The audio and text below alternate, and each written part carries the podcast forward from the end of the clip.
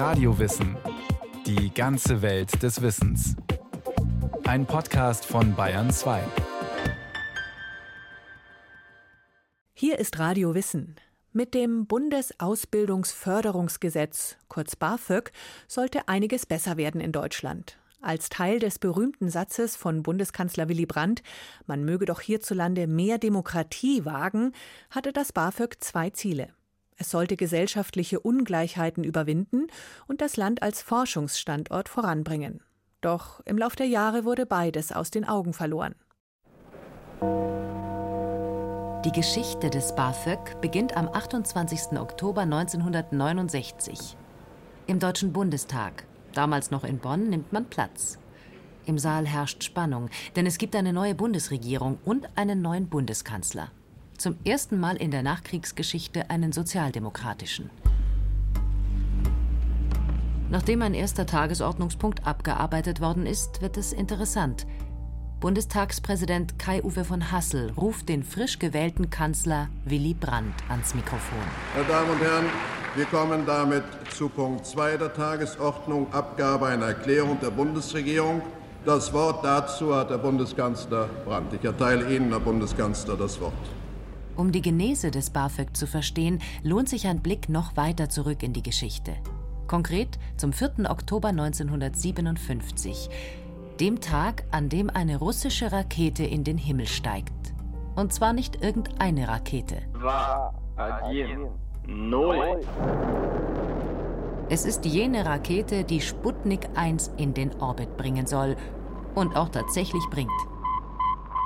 Die UdSSR schafft es, den Satelliten auf eine stabile Umlaufbahn um die Erde zu befördern, wo er drei Monate lang den Globus umkreist. Alle eineinhalb Stunden zieht er erneut an einem vorbei und piepst Menschen mit entsprechendem technischen Equipment munter seine Signale zu. Eine permanente Erinnerung daran, dass es weder den USA noch irgendeinem anderen westlichen Land bislang gelungen ist, einen Satelliten um die Erde zirkulieren zu lassen. Das ist der sogenannte Sputnik-Schock. In den USA, aber auch in der jungen Bundesrepublik Deutschland überlegt man von da an fieberhaft, wie sich die technologische Vorherrschaft zurückerobern lassen könnte. Der Sputnik-Schock hält lange an, und er ist auch noch nicht ganz überwunden, als Willy Brandt zwölf Jahre später im Bundestag ans Mikrofon tritt und den Abgeordneten erklärt, was er und seine Regierung vorhaben. Herr Präsident, meine Damen und Herren, wir sind entschlossen, die Sicherheit der Bundesrepublik Deutschland und den Zusammenhalt der deutschen Nation zu wahren. Brandt will ein paar klare Signale setzen, gleich am Anfang seiner Amtszeit. Und so spricht er jenen viel zitierten Satz. Wir wollen mehr Demokratie wagen. Mehr Demokratie bedeutet, Deutschland braucht mündige Bürgerinnen und Bürger, keine Ja-Sager und Sagerinnen, wie man sie während des Dritten Reichs allzu häufig hatte. Das Land braucht Menschen, die sich selbst Gedanken über die Zukunft machen und darüber, wie diese gestaltet werden kann. Insofern geht es der Regierung Brandt auch darum, mehr Bildung zu wagen. Und da man ja technologisch unbedingt aufholen will, braucht man mehr Ingenieure, mehr Wissenschaftler und mehr Forscher. Gerne auch Frauen. Allerdings sind die in den entsprechenden Studienfächern damals leider kaum anzutreffen. Ziel der Regierung Brandt ist es jedenfalls, mehr junge Menschen in die Universitäten zu locken. Auch wenn das einiges kostet. Die finanziellen Mittel für die Bildungspolitik müssen in den nächsten Jahren entsprechend gesteigert werden. Die Bundesregierung wird sich von der Erkenntnis leiten lassen, dass der zentrale Auftrag des Grundgesetzes, allen Bürgern gleiche Chancen zu geben, noch nicht annähernd erfüllt wurde. Die Bildungsplanung muss entscheidend dazu beitragen, die soziale Demokratie zu verwirklichen. Nach dieser Ankündigung dauert es noch zwei Jahre, bis Willy Brandt und seine Regierung das Bundesausbildungsförderungsgesetz, kurz BAföG, umsetzen. Zunächst sind noch Debatten zu führen, zum Beispiel über eine angeblich drohende Akademikerschwemme.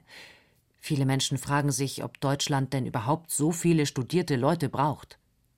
Solche Bedenken zerstreuen sich aber bald. Es geht ja nicht nur darum, mehr hochqualifizierte Fachkräfte zu bekommen, sondern schlicht und einfach um Gerechtigkeit. Es war beides. Man wollte bis in die Mitte der Gesellschaft hinein ein Studium ermöglichen, unabhängig vom Geldbeutel der Eltern.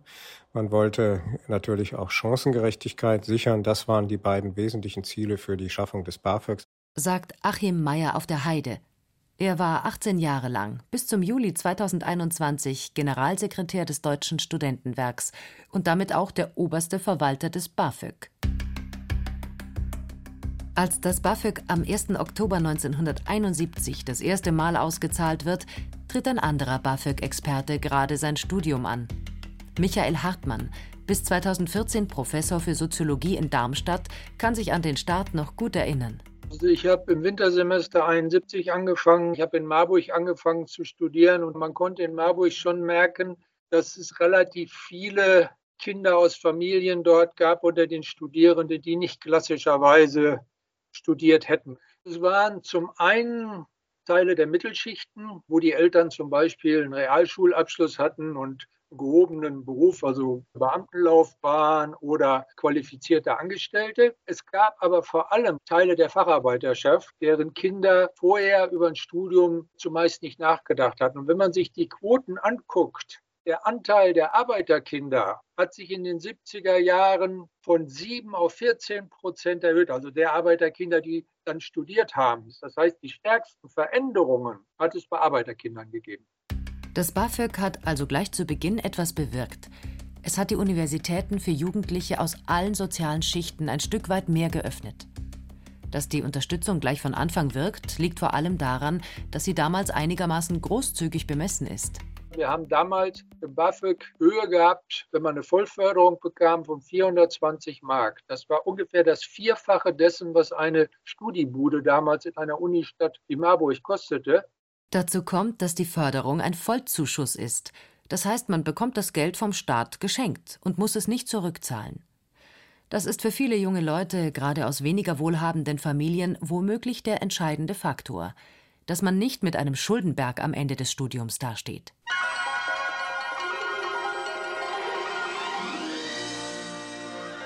Das BAföG ist Anfang der 70er Jahre ein voller Erfolg. Fast die Hälfte der Studierenden bezieht die Förderung. Die Statistiken ergeben, dass knapp 45 Prozent aller in deutschen Universitäten eingeschriebenen jungen Menschen die Unterstützung bekommen. Rückblickend kommt Michael Hartmann fast ins Schwärmen. Es schien damals so zu sein, als gäbe es einen nicht mehr zu stoppenden Lauf zu mehr Chancengleichheit, zur Öffnung des Bildungssystems. Es waren einfach aus heutiger Sicht goldene Zeiten. Von den goldenen Zeiten ist heutzutage nicht mehr allzu viel übrig. Zumindest dann nicht, wenn man sich anschaut, wie viele Studierende jetzt noch BAföG bekommen. War es zu Beginn knapp die Hälfte, so ist der Anteil mittlerweile auf 11 Prozent gesunken. Das BAföG scheint für die Studentinnen und Studenten kaum mehr eine Rolle zu spielen. Doch woran liegt das? Vielen dürfte wohl schon der Aufwand zu groß sein, den man betreiben muss, um die Unterstützung vielleicht zu bekommen. Auf der offiziellen Internetseite wird man mit folgenden Hinweisen empfangen. Sie benötigen folgende Formblätter. Zusammen mit dem Formblatt 01 legen Sie bitte vor, das Formblatt 04, sofern Sie Kinder unter 14 Jahren haben.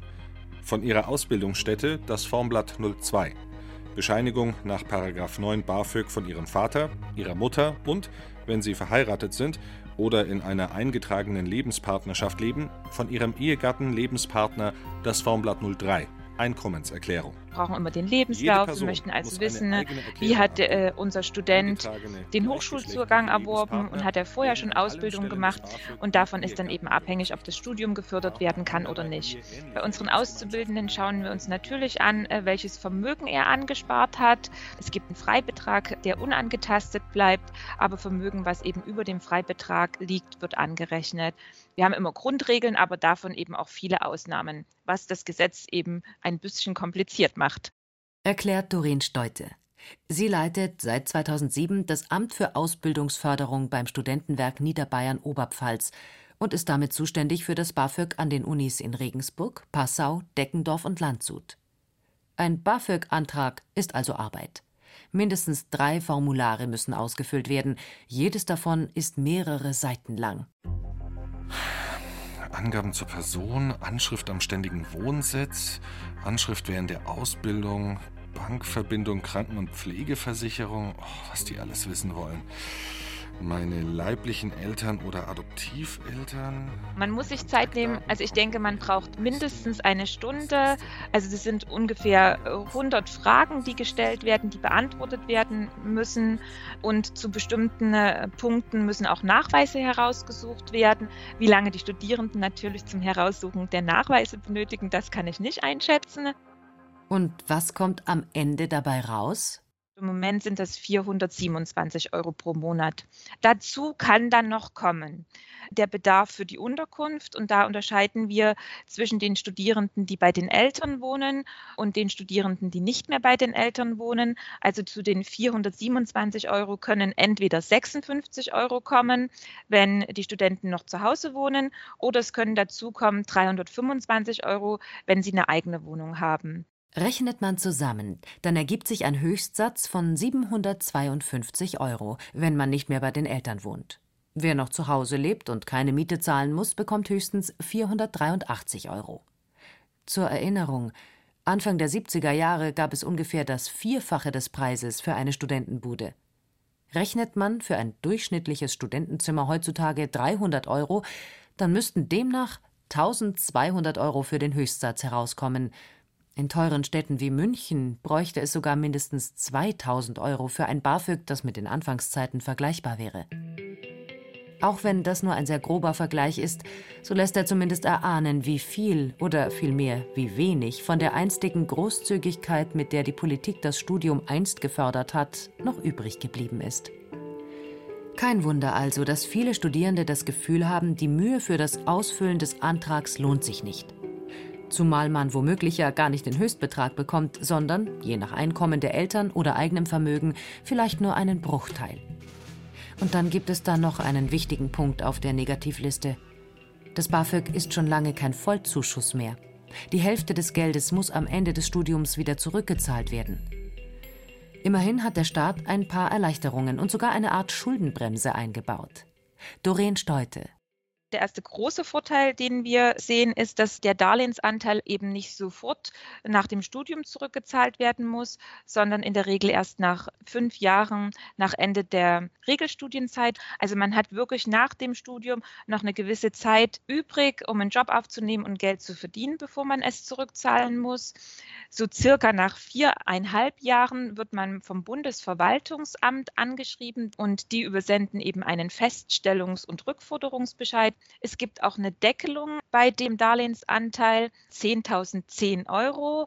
Das ist also die Obergrenze, die man als Schulden aufbaut. Und die muss man in Raten abzahlen in 77 Monatsraten a 130 Euro. Also das ist die Mindestrate, die man dann zurückzahlen muss. Die ist sicher kein Problem für Leute, die nach ihrem Studium tatsächlich einen Job gefunden haben. Wer jedoch arbeitslos ist oder Geringverdiener, für die oder den können auch 130 Euro im Monat zum Problem werden. Und allein die Tatsache, aus dem Studium mit einem dicken Minus auf dem Konto herauszukommen, dürfte oft abschreckend wirken.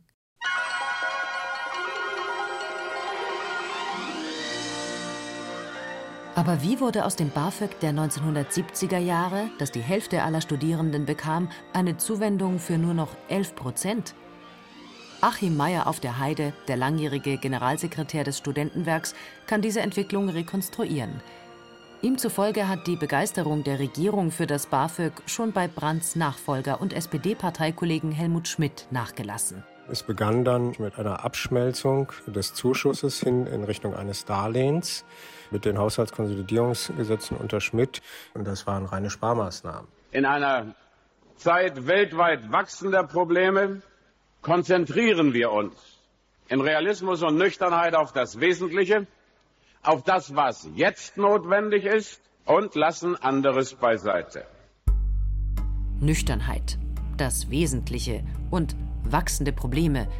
Schmidts Worte signalisieren, die Grundstimmung in Deutschland hat sich verändert. Der Grund? Die Weltwirtschaft ist 1973 vom ersten Ölpreisschock getroffen worden.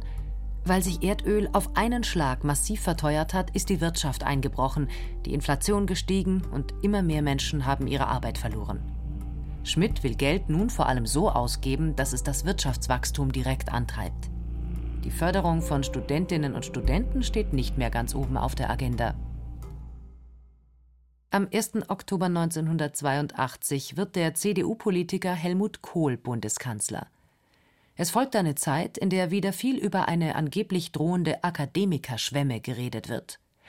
Soziale Gerechtigkeit, eines der zentralen Themen der SPD, hat bei der neuen Regierung keine Priorität mehr. Beim BAföG betreibt die Regierung Kohl einen regelrechten Kahlschlag. Achim Mayer auf der Heide. Unter Kohl ist er dann voll umgestellt worden auf ein Volldarlehen, was auch äh, verzinslich war. Und das führte dazu, dass die Förderquote bis 1989 dann auf 18,3 Prozent eingebrochen ist. Und zum anderen kann man auch sehen, dass viele Hochschulzugangsberechtigte damals in das klassische Berufsbildungssystem abgewandert sind. Die sind in der Lehre gegangen. Eben dadurch, dass nicht klar war, wie sie das Studium finanzieren wollen, haben sich erstmal für einen anderen Ausbildungsgang entschieden. Das Studium wird also wieder ein Stück weit zum Luxus, den sich nur noch die Reicheren leisten können oder wollen. Vielen Studentinnen und Studenten aus weniger wohlhabenden Elternhäusern ist es nicht geheuer, einen Kredit aufzunehmen, der dann auch noch verzinst wird. Dazu kommt, dass es damals noch keine Höchstgrenze gibt. Der Schuldenberg durch das BAföG kann durchaus auf ein paar zigtausend Mark anwachsen. Das BAföG ist Ende der 80er Jahre also an einem Tiefpunkt angekommen. Doch dann ändert sich wieder alles. Es kommt die Wende. Erst für die DDR. Wir sind das Volk! Wir sind das Volk! Dann beim BAföG. Mit der Wiedervereinigung hatte damals der damalige Bildungsminister Möllemann die Chance ergriffen. Und da war ein ganz wichtiger Meilenstein, dass zurückgekehrt wurde zu einer Mischung aus Darlehen und Zuschuss. Das war natürlich wesentlich attraktiver. Damit wurden die ursprünglichen Veränderungen von Kohl wieder rückgängig gemacht. Damit war natürlich auch insbesondere in den neuen Bundesländern das BAföG attraktiv für Studierende, aber auch in den alten. Der FDP-Politiker Jürgen Möllemann nutzt also die Gunst der Stunde und nimmt die deutsche Wiedervereinigung zum Anlass, um wieder für mehr Gerechtigkeit in der Bildung zu sorgen. Nun braucht nur noch die Hälfte der Hilfen zurückbezahlt zu werden, der Rest ist sozusagen geschenkt. Und so passt das BAföG nun etwas besser zu den blühenden Landschaften, die Helmut Kohl den Menschen in der DDR versprochen hat, um sie von den Vorteilen der Wiedervereinigung der beiden deutschen Staaten zu überzeugen. Den Deutschen in der DDR kann ich sagen, es wird niemandem schlechter gehen als zuvor, dafür vielen besser. Im Januar 1991 bekommen auch Studierende in den neuen Bundesländern ihr erstes BAföG ausgezahlt. Auf Helmut Kohl folgt 1998 Gerhard Schröder. Auch seine Regierung bessert noch einmal nach, im Wesentlichen an zwei Punkten. Bei einer BAföG-Reform im Jahr 2001 wird die auch heute geltende Obergrenze für das Darlehen von 10.000 Euro eingeführt. Zudem wird das Kindergeld nicht mehr als Einkommen auf das BAföG angerechnet. Doch weder Kanzler Schröder noch seine Nachfolgerin Angela Merkel bringen das BAföG wieder auf das ursprüngliche Niveau. Vor allem an zwei Stellschrauben wird viel zu langsam gedreht. Bei der Höhe der BAföG-Sätze und bei den Freibeträgen der Eltern. Letzteres ist besonders fatal. Weil die Einkommen im Laufe der Jahre steigen, überschreiten immer mehr Eltern die fürs BAföG zulässige Höchstgrenze. Allein das erklärt schon zum guten Teil, warum inzwischen nur noch 11 Prozent aller Studierenden Geld für ihr Studium bekommen. Ob man die Förderung erhält oder nicht, hängt dabei von vielen Einzelfaktoren ab. Auf der Homepage des Bundesbildungsministeriums gibt es ein paar Musterfälle. Zum Beispiel den von Hanna, einer 24-jährigen Studentin. Hanna hat einen Bruder, sie wohnt nicht mehr zu Hause. Ihr Vater ist Hausmann. Die Mutter hat ein bereinigtes Einkommen, was ungefähr dem Nettoeinkommen entspricht, von etwas über 2000 Euro im Monat. Hanna hat kein eigenes Vermögen. Ergebnis: Sie bekommt 747 Euro, also fast den Höchstsatz. Bei einem verfügbaren Monatseinkommen von 3000 Euro gäbe es für Hanna nur noch etwas über 300 Euro. Viel zu wenig, um sich in einer Universitätsstadt über Wasser zu halten. Denn einer vierköpfigen Familie, die theoretisch 3000 Euro im Monat zur Verfügung hat, dürfte wohl nicht allzu viel übrig bleiben. Miete muss bezahlt, Kredite bedient, der Lebensunterhalt bestritten werden. In den Statistiken stehen solche Familien am unteren Rand der Mittelschicht. Im Prinzip müsste also dringend etwas passieren. Und das tut es inzwischen auch. Wir wollen mehr Fortschritt wagen. sagt der 2021 neu gewählte Bundeskanzler Olaf Scholz. Das hört sich fast nach den guten alten sozialdemokratischen Zeiten an. Und da sich alle drei Parteien der Ampelkoalition weitgehend einig sind, dass beim BAföG dringend nachjustiert werden muss, ist nicht einmal vier Monate nach dem Amtsantritt bereits eine erste Reform gekommen. Die wichtigsten Änderungen. Die staatliche Ausbildungshilfe wird um 5 Prozent angehoben, von 427 auf 449 Euro im Monat. Wer nicht mehr bei den Eltern lebt, bekommt außerdem 360 Euro für die Miete, statt wie bisher 325 Euro. Deutlicher steigt die Einkommensgrenze der Eltern. Künftig sollen 2400 Euro des monatlichen Elterneinkommens anrechnungsfrei bleiben. Bisher sind es 2000 Euro. Das ist also eine Erhöhung um 20 Prozent. Die Ampelkoalition will also zumindest einen Teil dessen, was sich während der vier vergangenen Regierungen beim BAföG verschlechtert hat, möglichst schnell wieder ausbessern. Die Experten sind mit den Plänen der Ampelregierung aber nur zum Teil zufrieden. Wobei wir hier äh, gerade sagen müssen, also dass die Bedarfssatzerhöhung um ungefähr 5 Prozent wahrscheinlich nicht ganz ausreichen wird, die Inflation auszugleichen. Insofern ist bei der Erhöhung der Bedarfssätze Luft nach oben. Bei den Bedarfssätzen mit einer Erhöhung um 5 Prozent, da bin ich überhaupt nicht zufrieden. Was die Freibeträge für Eltern angeht, sieht das anders aus. 20 Prozent, das ist schon ein ordentlicher Schritt. Das ist dann schon ein größerer Schritt, der sonst nicht so üblich ist und deswegen freuen wir uns über den natürlich sehr. Dadurch werden natürlich mehr erreicht. Da haben wir schon seit Jahren darauf hingewiesen, dass das die Stellschraube ist, um mehr zu erreichen. Für die rot-grün-gelbe Bundesregierung ist das Thema BAföG noch nicht abgehakt. Es soll weiter reformiert werden. Im Koalitionsvertrag hatten sich die Parteien darauf geeinigt, dass sich grundlegend etwas ändern soll bei der Ausbildungsförderung. An Vorschlägen, was noch zu tun bliebe, mangelt es jedenfalls nicht. Sind wir noch im Raum, können wir die Prüfung für die Ämter für Ausbildungsförderung erleichtern. Gegebenenfalls können dadurch eben auch die Formblätter leichter werden, also das Antragstellen als solches erleichtert werden für die Studierenden. Was man ja langfristig will, ist ja das äh, BAföG etwas elternunabhängiger ausgestalten. Das, denke ich, ist sicherlich sinnvoll. Man hätte auch das Kindergeld gleich an Studierende auszahlen können. Also was kommen sollte, ist ganz einfach. Es müssen die Bedarfssätze deutlich erhöht werden. Also man müsste eine gleitende Anpassung an die Inflationsraten haben. Ich finde, Bildung für junge Menschen ist sehr wichtig und junge Menschen sollten den Weg auch beschreiten können, egal ob sie es sich leisten können oder nicht.